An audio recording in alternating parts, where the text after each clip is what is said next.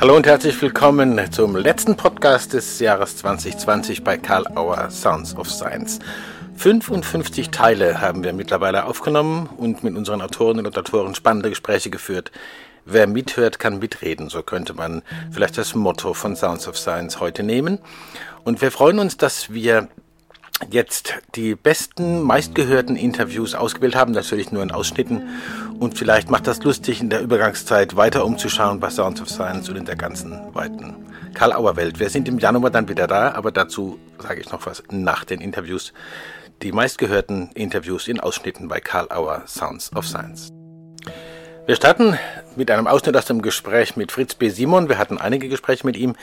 Und äh, im vergangenen Jahr hat er uns äh, anlässlich des 30-jährigen Jubiläums des Karl-Auer Verlages Einblicke gegeben in die, wie er sagte, ihre Idee, einen Verlag zu gründen. Motto, wenn zehn Leute eine Firma gründen, glaubt keiner an den Erfolg. Das ist ein Diagnostikum. Hören wir Fritz Simon zur Gründung des Karl-Auer Verlages in einem Ausschnitt. Karl-Auer Verlag, 30 Jahre alt da ist man schon eine gestandene Person, wenn man so will, wenn man von einem Personenbegriff ausginge und gestandenes Unternehmen. Äh, Irrenanstalt hast du vorhin gesagt, respektive Psychiatrie. Mhm. Ist es nicht eine völlig irre Idee, einen Verlag zu gründen, wenn es schon so viele gibt? Und es gab ja auch 1989 schon. Ja, natürlich, es gab jede Menge Verlage, aber es war die einzige Idee.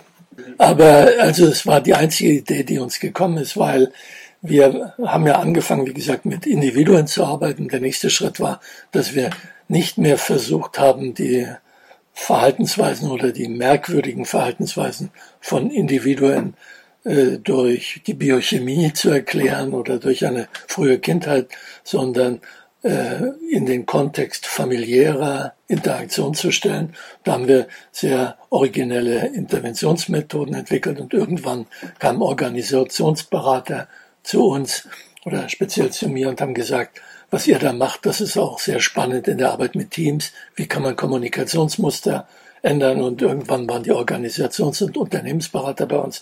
Und äh, in der Arbeit mit äh, psychischen Patienten oder psychiatrischen Patienten äh, und ihren Familien äh, fühlten wir uns sehr sicher, weil da hatten wir alle äh, lange Erfahrung. Wir waren alle Fachärzte oder auch doppelte Fachärzte.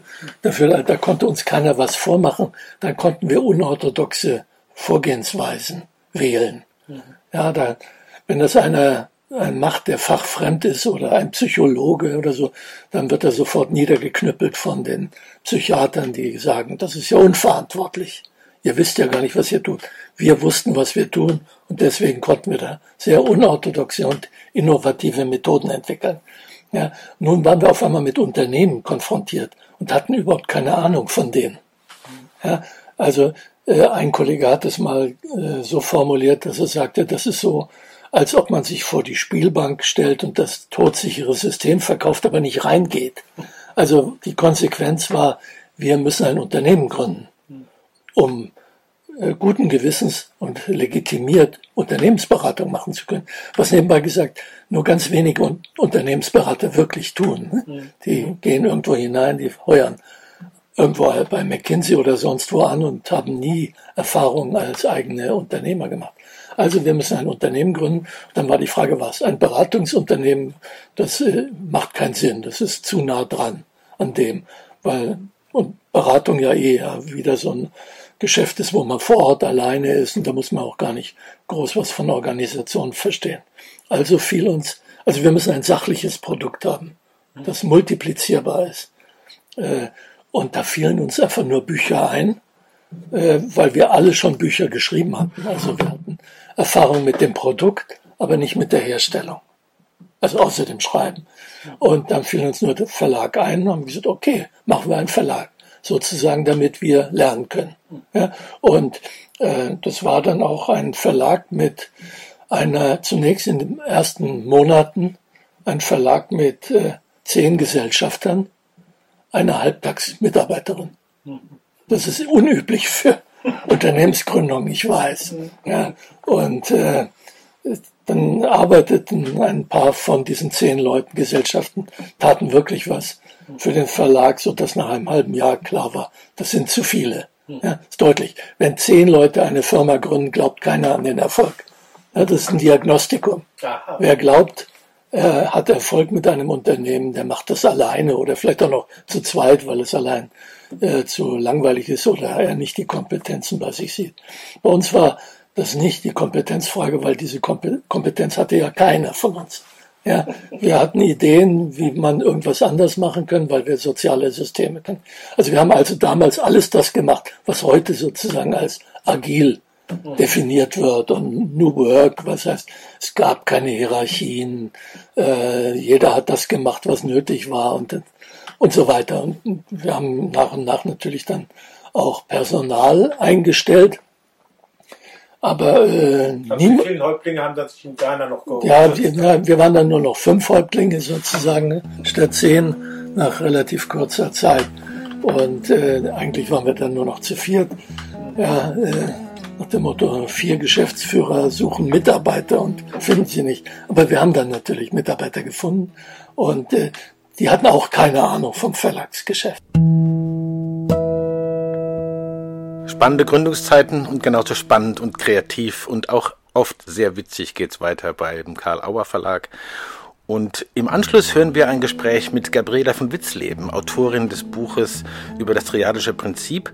Sie war damals nochmal direkt aus dem Taxi ausgestiegen, um über Ego-State-Therapie und Aufstellungen zu sprechen, im Rahmen des Ego-State-Kongresses damals in Rottweil. Hören wir Gabriela von Witzleben. Äh, mir ist es gelungen, wenn man mal so sagen kann, dass die Gabriela von Witzleben aus dem Taxi quasi doch mal ausgestiegen ist. Wir sind ja auf der Ego State Jubiläumstagen in Rottweil, wo Gabriela einen tollen Workshop gehalten hat zu dem Thema ihres neu erschienenen Buches, das Triadische Prinzip. Und ähm, das hat ja auch schon gleich für Diskussionen gesorgt und für Spannung. Ähm, Gabriela, wie, was hast du für einen Eindruck? Wie die, ich nenne es jetzt mal, Ego-State-Szene auf dein Angebot mit dem triadischen Prinzip reagiert? Hm. Ja, erstmal ist es eine tolle Atmosphäre hier auf dem Kongress unter so vielen Kollegen zu sein, die so viel Spannendes an Bord haben. Und das Thema Körper ist ja immer mehr im Fokus, was ich auch etwas belustigend finde, weil wir ja Körper sind. ich frage mich, wo soll er vorher gewesen sein? Und äh, ich kann sagen, das sind zwei unterschiedliche, äh, sagen wir mal, ungläubiges Staunen begegnet mir auf der einen Seite und dieser sehr pragmatische Zugang zu sagen, das sind nicht nur Metaphern Bauch, Herz, Kopf, sondern die sind tatsächlich im Körper. Und ähm, das ist mir zum Beispiel begegnet. Das fand ich einfach eine spannende Idee, dass man das natürlich auch als Metapher sehen kann. Und in der Sprache ist es ja allgegenwärtig und ähm, mit Bodenankern zu arbeiten. Das heißt auch, das Thema Aufstellungen in die Ego-State-Szene mit reinzubringen, glaube ich, ist schon ein innovativer Ansatz. Mhm. Zu sagen, wir arbeiten mit dem Klienten als Repräsentant seiner eigenen Aufstellung und schaffen so den Zugang zum Körper und wir arbeiten im Stehen. Mhm. Das scheint mir auch tatsächlich ein Settingwechsel für viele zu sein, weil sie in ihrer Karriere noch nie im Stehen gearbeitet haben. Mhm. Und das macht natürlich auch was mit den Menschen, ähm, mal aufzustehen in ihrer Praxis. Das hat ja auch ein bisschen äh, Diskussionsstoff gegeben, dass man immer über den Körper redet und dabei sitzt. Ja? Und deine, äh, deine Innovation besteht ja im Grunde darin zu sagen, nehmen wir es doch ernst, dass der Körper dabei ist und machen wir doch was mit ihm, mehr als dass er sitzt, oder? Ja, und dieser Aspekt der Verraumung, also ist ja mhm. eigentlich ein Gedanke dahinter, den es auch in der Chemie gibt. Wenn ich über etwas, eine Zusammensetzung was erfahren will, dann trenne ich die Substanzen voneinander. Also Bauch, Herz und Kopf zu externalisieren, es getrennt voneinander zu befragen, schafft Unterschiedsbildung und schafft auch Kompetenzzuwachs, weil körperlich deutlich wird, dass die unterschiedliche Dinge können, verarbeiten, senden, empfangen und unterschiedliche kooperative Instanzen sein können. Das klingt mir fast, wenn ich jetzt systemtheoretisch rede, wie so eine Art Auf, Aufdröseln von der Kybernetik zweiter Ordnung. Das heißt, man macht ein Angebot von Unterschiedsbildung ja. und gleichzeitig zeigt man, dass man es macht. Genau, ja. genau das findet statt. Und ähm, ich glaube, das, was viele überrascht, ist, dass es tatsächlich funktioniert was auch wieder natürlich etwas belustigend ist, weil der Körper ja fortwährend autonom agiert und nicht nur durch gesteuerte Achtsamkeit irgendwie einen Blutdruck erzeugt oder was auch immer. Mhm.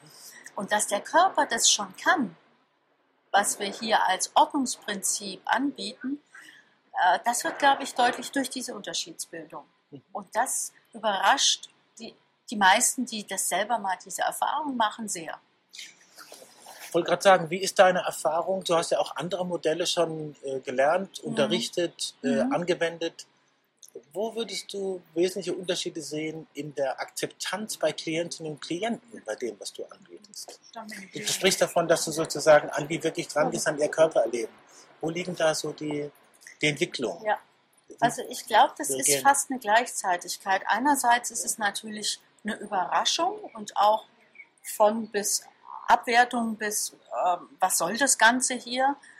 Also Menschen dazu aufzufordern, aufzustehen und über Filzscheiben zu laufen, finde ich, äh, da muss man schon auch ein bisschen Verkaufsfähigkeiten haben. Mhm. Äh, auf der anderen Seite holen wir sie genau in ihre Erfahrungswelt ab, weil jeder Mensch hat schon eine Metapher mit Bauch, Herz oder Kopf verwendet. Und spannenderweise, wenn ich die Menschen frage, haben sie denn eine Idee, was so ihr präferiertes Zentrum ist, hat jeder eine Antwort. Und diese Art, Teile sozusagen zu implementieren, indem ich Bauch, Herz, Kopf sprechen lasse, wirkt für die Menschen sehr, sehr natürlich. Ja, auf den Bauch hören, das hat man öfter gehört, auch aufs Herz kann man hören und auf den Kopf, Bauch, Herz, Kopf, die Triade bei Gabriela von Witzleben. Und nun ein Ausschnitt aus dem Gespräch mit Karina Kelet-Linz, die mit zwei fantastischen Büchern im Jahr 2020 an den Start gegangen ist, sprechen über Sex und Einführung in die systemische Sexualtherapie. Wir haben mit ihr unter anderem über Sex und Normativität gesprochen. Was gibt es so für Normativitäten, wo du das Gefühl hast, die machen das besonders schwierig? Gibt es eine ja, besonders ja. kräftige Normen, wo du sagst, die machen es besonders schwierig? Ja, ich finde die, die Normativität, dass Sex einfach klappt. Das sollte einfach von sich aus klappen. Darüber sprechen wir nicht. Das ist natürlich und darum funktioniert das einfach. Als ob es nur was Körperliches ist. Und man vergisst ganz die Beziehungen, die Kultur, alles, wovon wir wissen, das hat einen riesen Einfluss auf, auf unsere Sexualität. Mhm. Und apropos Normativität, natürlich diese Heteronormativität, dass Männer und Frauen Sex miteinander haben, das ist das Natürliche.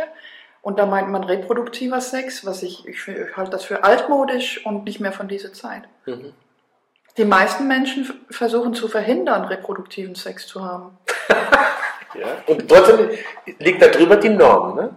Ja, das ist die Norm. Also man, man denkt irgendwie so, Coitus ist das, ist richtiger Sex und das merke ich immer wieder, dass Leute glauben, ja, aber Homosexualität ist doch, ne, wie entsteht Homosexualität? Wo ich frage, ja, wie entsteht Heterosexualität? Ja, das ist doch natürlich. Aber Alfred Kinsey hat schon in den 1950ern, also diesen berühmten amerikanischen Sexualforscher gesagt, wenn du dran denken kannst, dann ist es natürlich. Das ist ein interessanter Gedanke. Das finde ich ein super Gedanke. Mhm. Ne? Ja. Wenn du daran denken kannst, dann, an was man denken kann, ne, hat den Charakter dann, dann von ist es schon natürlich. Mhm. Ja. Und wir können uns ja schräge Sachen bedenken. Aber er sagt, alles ist natürlich. Und das glaube ich. Entweder ist alles natürlich oder nichts. Mhm. Ne? Und, und Leute, die sich auf die, auf die Natur beziehen, ja, aber hallo, was ist da denn alles los in der Natur? Mhm. Da hat man Beispiele für alles. Aber die Menschen versuchen irgendwie so zivilisierter zu sein in deren Sexualität und, und sagen dann, ja, aber wir haben doch, ne, wir, der richtige Sex ist diesen reproduktiven, das, das sind alte Geister von, von, von der Viktorion, viktorianischen Zeit mhm. und von religiösen Zeiten. Mhm. der Begriff natürlich, das interessiert mich jetzt gerade auch, wird ja oft wertend verwendet, im Sinne von auch in Ordnung. Ja? Also sozusagen, äh, oder wenn es um, um Kontexte zum Beispiel von Gewalt geht, wo man auch sagt, das kann ich mir nicht vorstellen und schon stellt man sich vor. Ja. Und die Leute fürchten, dass sie selbst zu Dingen in der Lage sind, die sie aber nicht machen möchten. Aber sie sind in der Lage. Ja, ja. Das ist halt die Frage von Thematisierung. In dem ja. Moment, wo was vorstellbar ist, ist es thematisierbar. Heißt ja nicht, dass man es machen muss. Man muss es nicht machen. Und das Interessante ist ja, dass viele Leute tagsüber für Sachen kämpfen, gegen Sachen kämpfen, wofür sie aber nachts total dafür sind. Ja, also diese politische Korrektheit, die, die, manche nehmen die mit ins Bett, aber andere lassen die vor der Tür stehen und haben total Spaß dabei.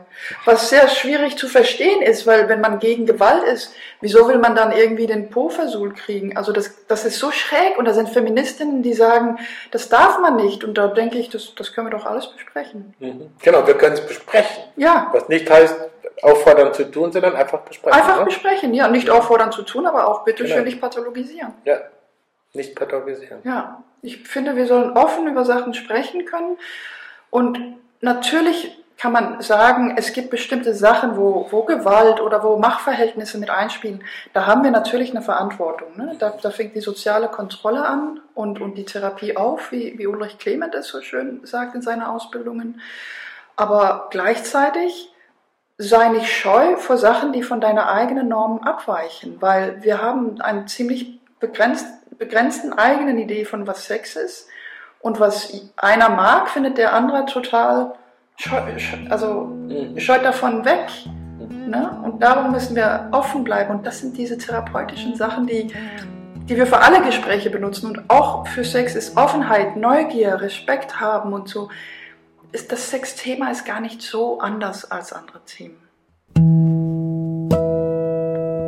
Sex tells, wenn man über Sex spricht und ihn wirklich auch zu problematisieren in der Lage ist.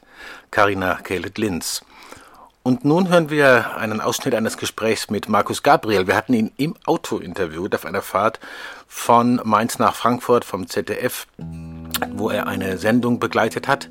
Und er hat unglaublich ausführlich und herrlich Antwort gegeben auf die Rolle der Philosophie und die Praxis der Philosophie in der Gesellschaft.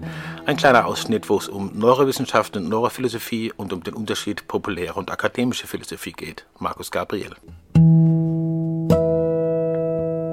Äh, Was ist der Unterschied zwischen Neurophilosophie und Neurobiologie, der Neurowissenschaft? Ja, ja, also so wie ich äh, Neurophilosophie verstehe und praktiziere, ähm, äh, äh, sorgt sie dafür, dass äh, diese Fehlschlüsse, die man häufig auch äh, medial verbreitet, hört, ähm, alle entlarvt werden als das, was sie sind, eben Fehlschlüsse. Die Aufgabe der Neurophilosophie spezifisch ist, ähm, eine realistische Abschätzung dessen zu geben, was wir wirklich durch die Neurowissenschaften wissen. Also es geht nicht darum, etwas, was wir wissen, zu bestreiten. Das wäre ja töricht. Warum soll ich als Philosoph etwas, was man eben weiß, neurowissenschaftlich bestreiten? Sondern in dem, was Neurowissenschaftler so sagen, ja, oder wie Philosophen das interpretieren, zwischen dem, was wirkliche wissenschaftlich erkannte Tatsache ist und dem, was Legenden, Mythenbildung, Ideologie und Wissenschaftspropaganda ist.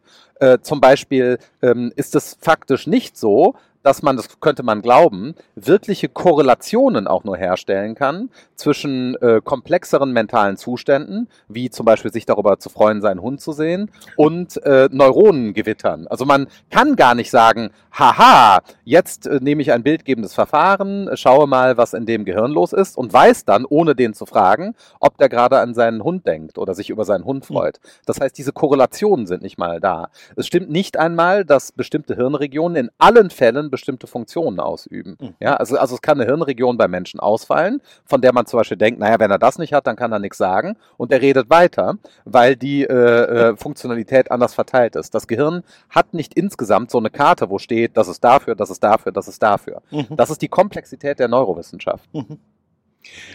Direkt danach gefragt, äh, wir haben jetzt das Thema berührt, ein bisschen, ich sage jetzt mal akademische Philosophie Mhm. und Populärphilosophie. Ja, also was so populär Ja. gemacht wird aufgrund von bestimmten Erkenntnissen, die man glaubt gefunden zu haben. Ähm, es hat mal jemand gesagt, äh, Peter Trauny oder Peter Travny von Mhm. der äh, Uni Wuppertal, übrigens in einer populären Zeitschrift, Mhm. äh, die Popularisierung der Philosophie oder populäre Philosophie gefährde ihre akademische Schwester. Mhm. Wie sehen Sie dieses Verhältnis? Sehen Sie die Gefahr?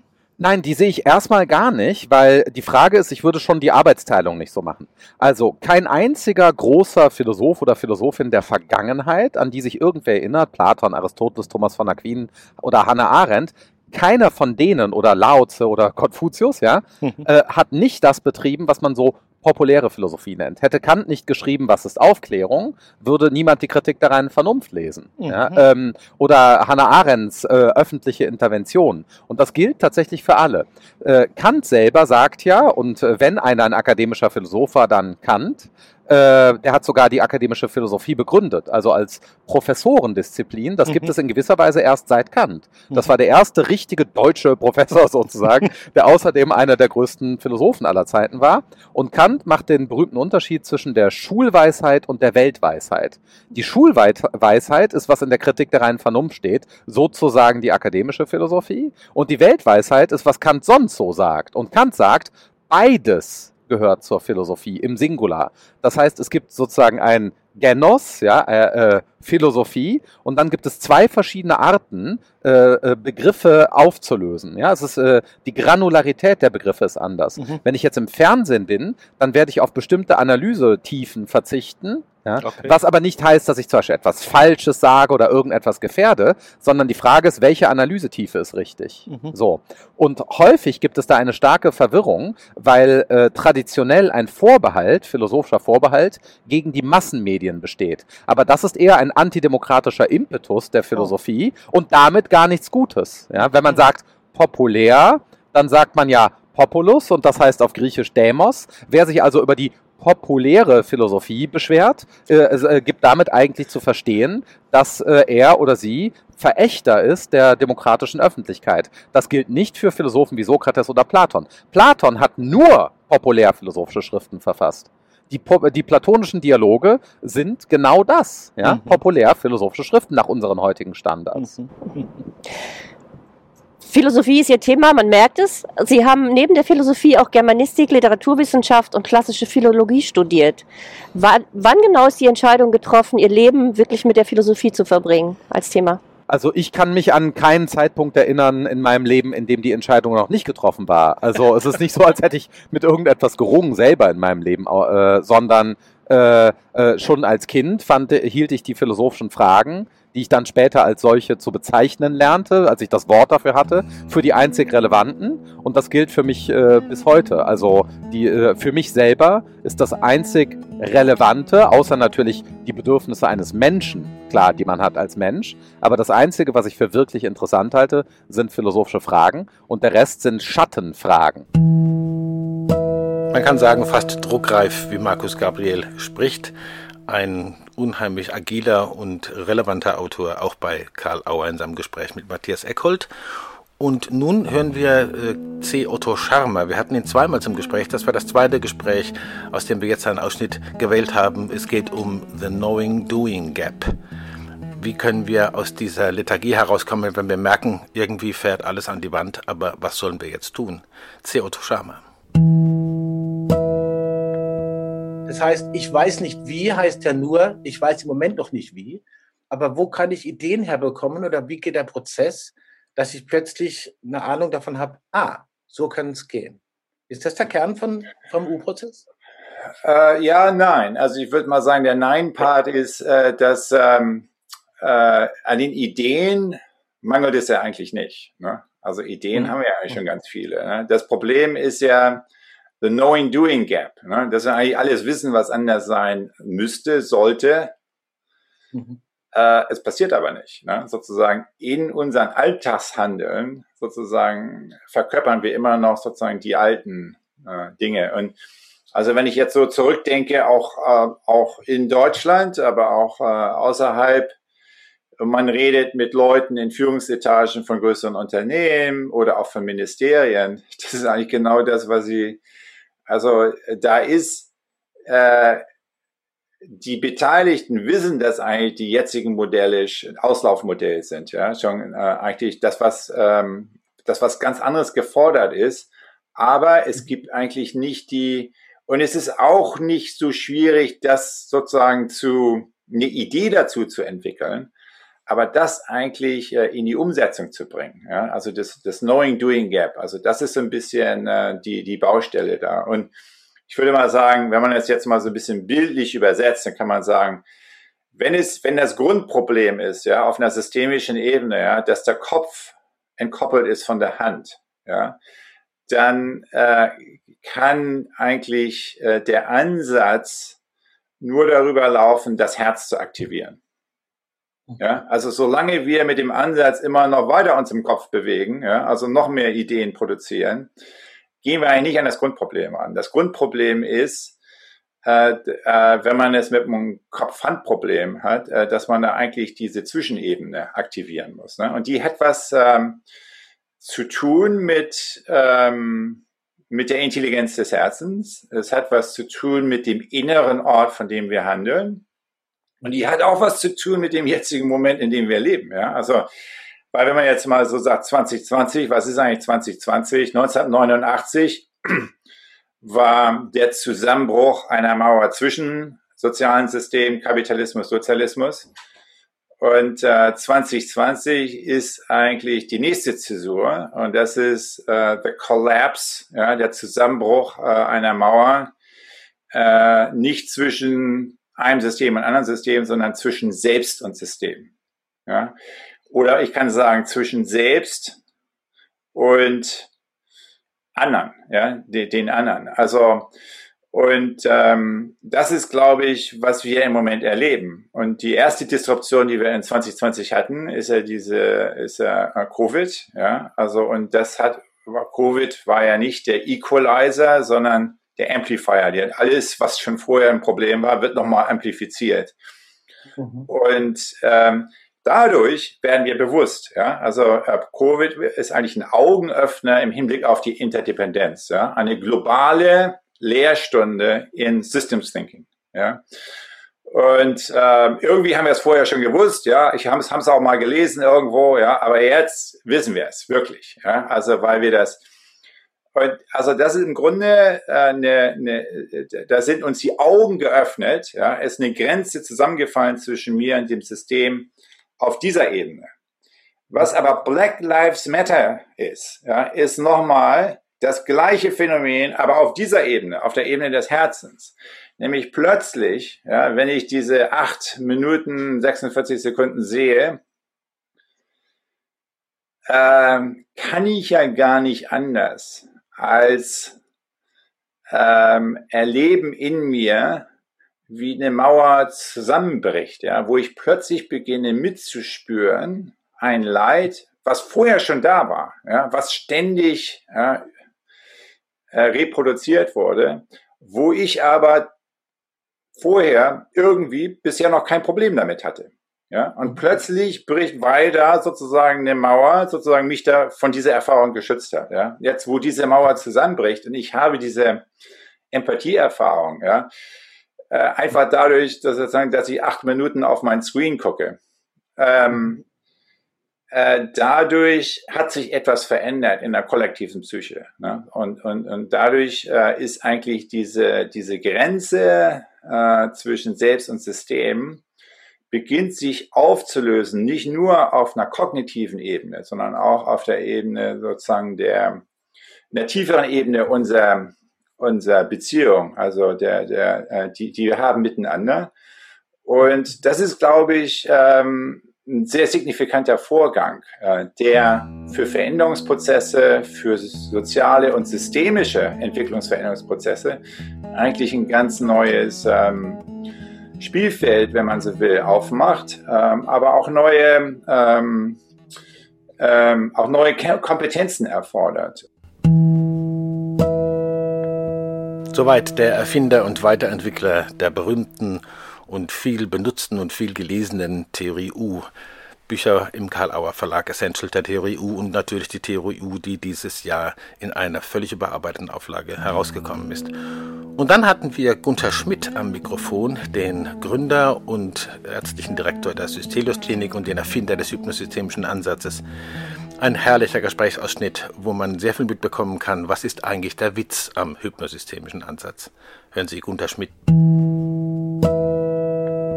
Du hast jetzt viel vom, vom äh, Erleben auch gesprochen. Das ist ja auch ein ganz wichtiger äh, zentraler Begriff, sozusagen, dass das, wenn ich das richtig verstanden habe, das hypnosystemische Konzept eine besondere Vorstellung davon hat, wie Erleben konstruiert wird und sich konstruiert. Ähm, in den, es gibt, gibt ja so eine, so, so, so häufig diese Idee, Depression als Volkskrankheit und Depression als irgendwas, was ist und was man irgendwie hat und dass man dann irgendwie behandelt werden muss von wem. Da glaube ich, ist das hypnosystemische Konzept sehr konträr dazu. Stimme ich da? Das ja, richtig? das würde ich sagen. Das ist äh, deutlich anders, würde ich sagen. Also vielleicht Da muss man vielleicht äh, äh, kurz noch zwei Sätze sagen dazu, wie aus einer hypnosystemischen Sicht man äh, das sich beschreiben lassen kann, wie Erleben entsteht und aufrechterhalten wird. Ne? Bezieht übrigens äh, nicht nur auf die Erkenntnisse aus der Erikssonschen Hypnotherapie und aus der systemischen Konzeption. Aus den beiden habe ich ja diesen hypnosystemischen Ansatz entwickelt, sondern eben auch auf die Erkenntnisse der modernen Hirnforschung, der Priming-Forschung und auch der autobiografischen Gedächtnisforschung. Und da zeigt sich halt klar, dass äh, Erleben eigentlich Sekunde für Sekunde neu erzeugt wird. Und zwar hauptsächlich äh, nicht auf bewusster Ebene, sondern natürlich auch auf bewusster Ebene, aber vor allen Dingen auf unwillkürlicher Ebene, die zum größeren Teil unbewusst ist. Und das heißt mehr in Bereichen von Stamm- und Zwischenhirnprozessen. Die arbeiten aber nicht nur über Sprache, sondern über Bilder, über Empfindungen, Gefühle, äh, Körperreaktionen, Klänge und so weiter und so weiter. Und da ist entscheidend, wie dann so Elemente des Erlebens zusammengefügt werden in rasender Schnelligkeit die man bewusst gar nicht so mitkriegt. Da kriegt man nur die Spitze des Eisbergs sozusagen mit auf der bewussten Ebene irgendwelche Gedanken oder Gefühlsentwicklungen, Verhaltensimpulse und so weiter.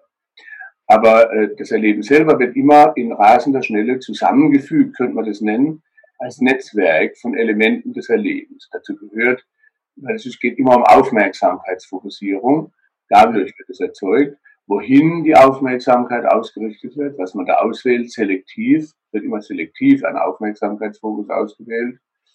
Dann aber auch zum Beispiel äh, Elemente dieses Netzwerks sind, wie man etwas beschreibt, wie nah man es innerlich gefühlt dabei an sich rankommen lässt, wie groß man es werden lässt, auch an welchem gefühlten Platz man es innerlich platziert und dann, wie man es benennt. Ganz wichtiger Teil auch, wie man es sich erklärt und wie man es bewertet aber auch welche Körperkoordination, Atmung, Mimik, Gestik damit vernetzt wird gleichzeitig, welche inneren Dialoge, welche inneren Filme über Vergangenheit, Gegenwart oder Zukunft, welche Metaphern man nutzt und so weiter und so weiter. Es ist ein sehr komplexes Netzwerk, was man da aufbauen kann. Ich habe mir mich da jahrelang bemüht, solche Netzwerkmodelle dann mal beschreibbar zu machen, weil daraus kann man wieder sehr gut systematisch Interventionen ableiten. Aber da zeigt sich also zum Beispiel schon allein die Beschreibung und die Benennung sind wichtige Elemente des Netzwerks. Und wenn ich etwas Depression nenne, in der Form übrigens auch bis zum größeren, bis zum Beispiel in ICD-10-Diagnosen verwendet wird, aber auch sonst, dann wird es aus einer systemischen Sicht in katastrophaler Weise aus dem Kontext gerissen. Mhm. So wird etwas verdinglicht beschrieben, als ob jemand so etwas hat. Mhm. So, zwar zeit- und kontextübergreifend äh, und so weiter. Und als ob das hauptsächlich diese Person ausmacht und alles andere im Grunde genommen zweitrangig wird. Hm. Äh, nun, das heißt aber, dass dadurch genau die Aufmerksamkeit selektiv, quasi fast laserartig auf einen möglichen Ausschnitt des menschlichen Erlebens dieser Person gerichtet wird. Das wäre ja schon ein Problem vielleicht. Viel zentraler ist aber, dass dadurch genau dieses Erleben, auf welches es ausgerichtet wird, ständig reaktiviert wird. Da gibt es eine Kontaktung. Ja. Mhm das sogenannte Hebschengesetz, Cells that fire together, wire together, Zellen, die miteinander feuern, vernetzen sich. Und wenn sie mal vernetzt sind, dann feuern sie halt wieder miteinander.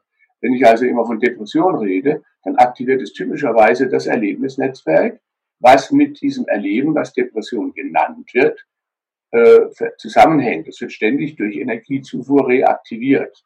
Mhm. Und wenn man aber guckt, äh, das ist die Basis der hypnosystemischen Arbeit übrigens, und die ist durch autobiografische Gedächtnisforschung sehr gut belegt, aber auch die Arbeiten von Milton Erickson, auf die ich da aufgebaut habe, haben das äh, tausendfach belegt, meine eigenen auch. Selbst wenn jemand 20 Jahre massiv depressiv still, sogenannte depressive Reaktionen erlitten hat, und das muss man natürlich sehr ernst nehmen und sehr empathisch äh, begleiten und äh, das darf man auf gar keinen Fall bagatellisieren. Es kann ja bis zu suizidalen, gefährlichen Tendenzen gehen, ist doch klar. Aber selbst wenn er dies zu 20 Jahre erlitten hat, wenn man nur systematisch, fokussieren, strukturiert mit ihm kommuniziert und arbeitet, findet man immer, das habe ich noch in Tausenden von Fällen über 40 Jahre nicht anders erlebt, findet man immer jede Menge hilfreiche Ressourcen in seinem Erlebnisrepertoire, so können wir das nennen, in seinem Unbewussten, in dem das gespeichert ist. Schon gelebte Erlebnismöglichkeiten in ihm, die sind in dem Moment halt nicht verbunden, nicht assoziiert aber durch systematische Kommunikationsprozesse, dafür bietet die hypnosystemische Arbeit ganz viel, können die wieder reaktiviert werden. Dafür müssen wir aber systematisch Unterschiede bilden und immer wieder darauf achten, okay, da und da ist es sehr schlimm und leidvoll für Sie, aber wo gibt es denn Situationen, wo es vielleicht mal etwas erleichternd oder sonst viel besser ist irgendwie und was macht den Unterschied? Und dafür bieten diese hypnosystemischen Netzwerkmodelle sehr gute Unterscheidungshilfen. Und dann zeigt sich immer, selbst übrigens in der typischen Sache, die in der Depressionsforschung immer wieder auch betont wird, das sogenannte Morgentief und das Abendhoch, ne, da gibt es unterschiedliche Erlebnisweisen, die werden aber als Teil der Depression definiert. Ne? Das kann man natürlich so sagen. Wenn ich aber mit den Leuten systematisch durcharbeite, ja, wie kann es denn kommen, dass bei gleichen Situationsbedingungen, zum Beispiel äußerlich, sie morgens furchtbar sich leidvoll erleben und abends ist aber tendenziell vielleicht nicht super toll, aber doch viel besser ist. Wenn man dann systematisch guckt, dann findest du so gut wie immer, dass zum Beispiel abends perfektionistische Antreiberdynamik innerlich im inneren System, dass man heute alles, was man da alles machen müsste, damit man einigermaßen gut über die Runden käme, die sind abends weg. Morgens sind sie wie ein Riesenberg da, abends sind sie weg und ah, jetzt gut, für heute ist erledigt und so weiter. Das heißt, die Leute können, wenn man sie nur dabei unterstützt und das explizit transparent mit ihnen macht, sehr klar verstehen, ah, in meinem eigenen inneren Fokussierungsprozess habe ich selbstwirksam Gestaltungsmöglichkeiten. Das passiert ja unwillkürlich, das macht ja niemand absichtlich, zum Beispiel so einen morgentiefen Abend hoch, aber sonst gibt es darüber hinaus natürlich hunderte andere Situationen, in denen es Unterschiede gibt. Ja, das ganze Gespräch mit Gunter Schmidt, wie alle anderen natürlich auch bei uns äh, bei Karl Auer Sounds of Science. Können Sie alle Gespräche nachhören, sie werden in der Mediathek bleiben. Und zum Abschluss unserer Auswahl haben wir Mechthild Reinhardt am Mikrofon, die ebenfalls Leiterin der Systelius Klinik ist und Mitgründerin der Systelius Klinik und die eine kreative Gestaltungskraft anmahnt, um tatsächlich ernst zu nehmen, wenn wir die Wirklichkeit erfinden, dann haben wir auch die Verantwortung dafür, welche. Mechthild Reinhardt im Gespräch mit Karl Auer, Sounds of Science. Das klingt alles auch nach sehr äh, politischer Brisanz oder nach einem politischen Engagement. Davor hätte ich eigentlich auch gerne fragen wollen, es ist eigentlich eher äh, ein künstlerisches Engagement als ein rein intellektuelles. Ich glaube, das trennst du gar nicht so genau, Intellektualität und Künstler, Künstlerin sein. Ne? Also im Gegenteil, äh, wenn Beuys so sagt, jeder Mensch ein Künstler oder ist ein Künstler, mhm. manchmal wird das ist dazwischen gesetzt, manchmal nicht, dann meine ich das eher dass wir eigentlich, wenn wir uns an unsere kreative Gestaltungskraft rankommen mhm. und endlich uns davon echt mal verabschieden, von diesem Konstrukt, wir wären irgendwelche abbildenden Wesen, was ja mhm. einfach definitiv nicht stimmt. Ich bin immer wieder so überrascht, dass das so wenig in die innere Welt schon als, als beziehungsstiftendes Konstrukt übergegangen ist, wie der Hüter sagt, als inneres Bild, sondern wir halten immer noch an einem inneren Bild fest, mhm. was der Komplexität des Lebens und der Evolution des Lebens überhaupt nicht entspricht. Ja, sondern wir denken, wenn wir abbildende Wesen wären, ja, dass wir dann halt natürlich immer noch weiter in einer objektiven Welt leben. Mhm. Und das mal wirklich zu unterbrechen, so richtig fundamental, mhm. da habe ich Bock drauf, das auch in, in diesem Buch weiterzuführen. Und die, die Frage, die du gerade gestellt hast, wenn du die nochmal konkretisieren würdest, auf das hin, was ich gerade gesagt habe, wäre ich dir sehr dankbar. Weil ich habe jetzt gerade so einen, so einen anderen Dreh, aber ich glaube, dann werde ich dir nicht gerecht. Das ist aber immer sehr sympathisch, finde ich. Das ist ja auch für, für den Gesprächspartner, der die Fragen ja, genau. stellt, immer so eine, so eine Überraschungs. Mhm. Da kommt eine Überraschung nach dem anderen, bei mhm. dir besonders natürlich. Ähm, also es ist ein stark politischer Kontext drin, ein, ein politisches Moment. Ein, ich will nicht von einem Anliegen sprechen. Es ist hochgradig politisch, scheint mir. Also in größeren Zusammenhängen gedacht als jetzt in einem Zusammenhang von Praxis oder von einer Arbeit mit einzelnen Personen, die man ja auch mit, mit äh, systemtheoretischen Bezügen machen kann. Äh, kannst du in drei, vier Sätzen eine Idee sagen, was die, was die politische Brisanz ist dieser Ideen des Umdrehens von Grammatik, des Denkens, des, des richtig radikalen Denkens in Wechselwirkungen auch von der Zukunft her? Kann man da was sagen? Ich weiß gar nicht, ob ich es politisch nennen würde. Mhm. Dennoch würde ich da mitgehen. Also ich würde da mich jetzt gar nicht unbedingt abgrenzen wollen. Ich denke, die Auswirkungen wären maximal politisch. Mhm. Aber ich glaube, der eigentliche Aspekt wäre für mich immer mehr zu begreifen, dass wenn wir keine abbildenden Wesen wären, sondern das endlich mal anerkennen, dass wir den Bezug zu einer inneren und äußeren Wirklichkeit uns ständig erfinden, dass also nie die Phänomene an sich das sind, sondern die Art und Weise, wie wir in Beziehung zu den Phänomenen gehen, dann hätte das natürlich Auswirkungen auf allen Ebenen. Mhm. Dann sind wir aber immer in der Mitverantwortung. Dann kommt es sozusagen auf die Art und Weise an, wie wir gucken, wie wir hören, wie wir blicken, also wie wir sozusagen bedeutungsgebend durch die Welt gehen. Dann ist das auch bei Corona nicht an sich, sondern wir könnten mal einfach sagen, wie wollen wir denn uns vielleicht rückwirkend betrachtet, aber das jetzt schon im Blick nehmend, mal irgendwann die Geschichte Corona erzählen. Mhm. Und wenn ja, wofür? Mhm. Wie wollen wir sie erzählen? Als eine Geschichte des Mangels und ach wie schlimm?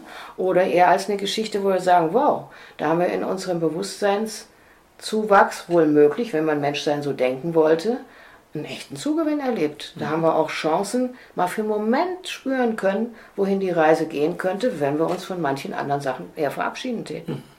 Und dann sind wir wieder bei dieser bezogenen Individuation und sowas an. Ja, Aber für mich ist das schon, natürlich ist es letzten Endes politisch.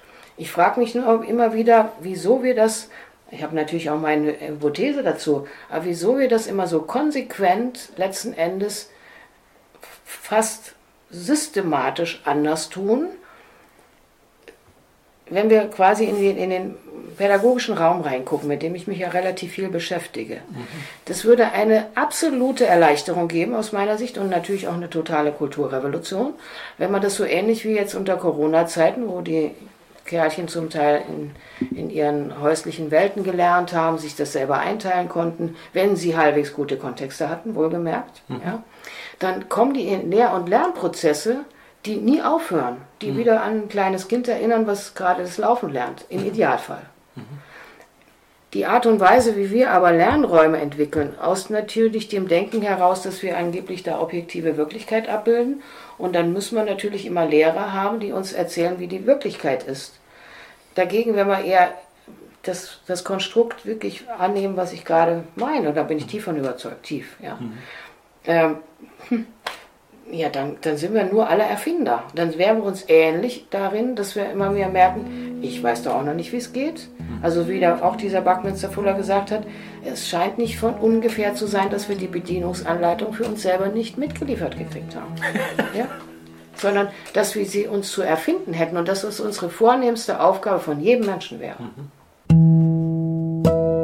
Das waren Ausschnitte aus den meistgehörten Gesprächen von Karl Auer Sounds of Science im Jahr 2020. Wer mithört, kann mitreden, unser Motto. Wir werden wieder für euch da sein ab dem 13. Januar, wie gewohnt, mittwochs mit neun Interviews bei Karl Auer Sounds of Science.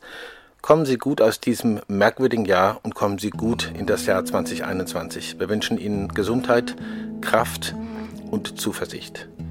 Danke, dass Sie so treu dabei waren bei unseren Gesprächen mit Karl Sauer Sounds of Science und ich hoffe, Sie kommen gut in das neue Jahr. Alles Gute von den Kolleginnen und Kollegen von Karl Auer.